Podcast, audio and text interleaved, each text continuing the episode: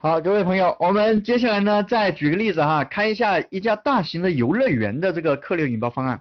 那么有一个大型的游乐园呢，那个老板也投资了几千万啊，这个流量就是引不进来，然后也是雇了一帮人去卖门票，门票以前是四十块钱哈，五十块钱的门票，四五十块钱咯，现在只要二十块钱一张，那都没有几个人去买，各位这样的话，它的经营是不是很困难？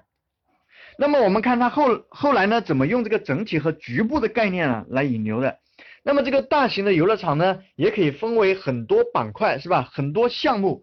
那么他就拿出其中一个项目，把它包装成啊门票，是吧？一张四十块钱，那么两张呢就是八十块钱，然后去对接各个单位啊鱼塘去赠送。那么周末的时候呢，大家都可以拿着门票免费来这个区域的这个。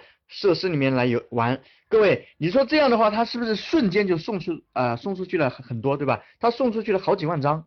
那么每到周末的时候呢，整个游乐场人山人海，你说还需要去卖门票吗？几十块钱一张，对吧？一天才卖十几张出去。现在来了这么多人之后，是不是马上可以啊后端导入很多东西可以去销售，对吧？你整体的项目是不是也会有很多人去体验呢？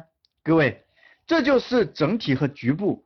现在我们可以再回想一下哈，我们身边是不是也有很多的生意都有整体和局部的概念，对吧？我们大家可以去切割一下，这就是基础正品的这个环节。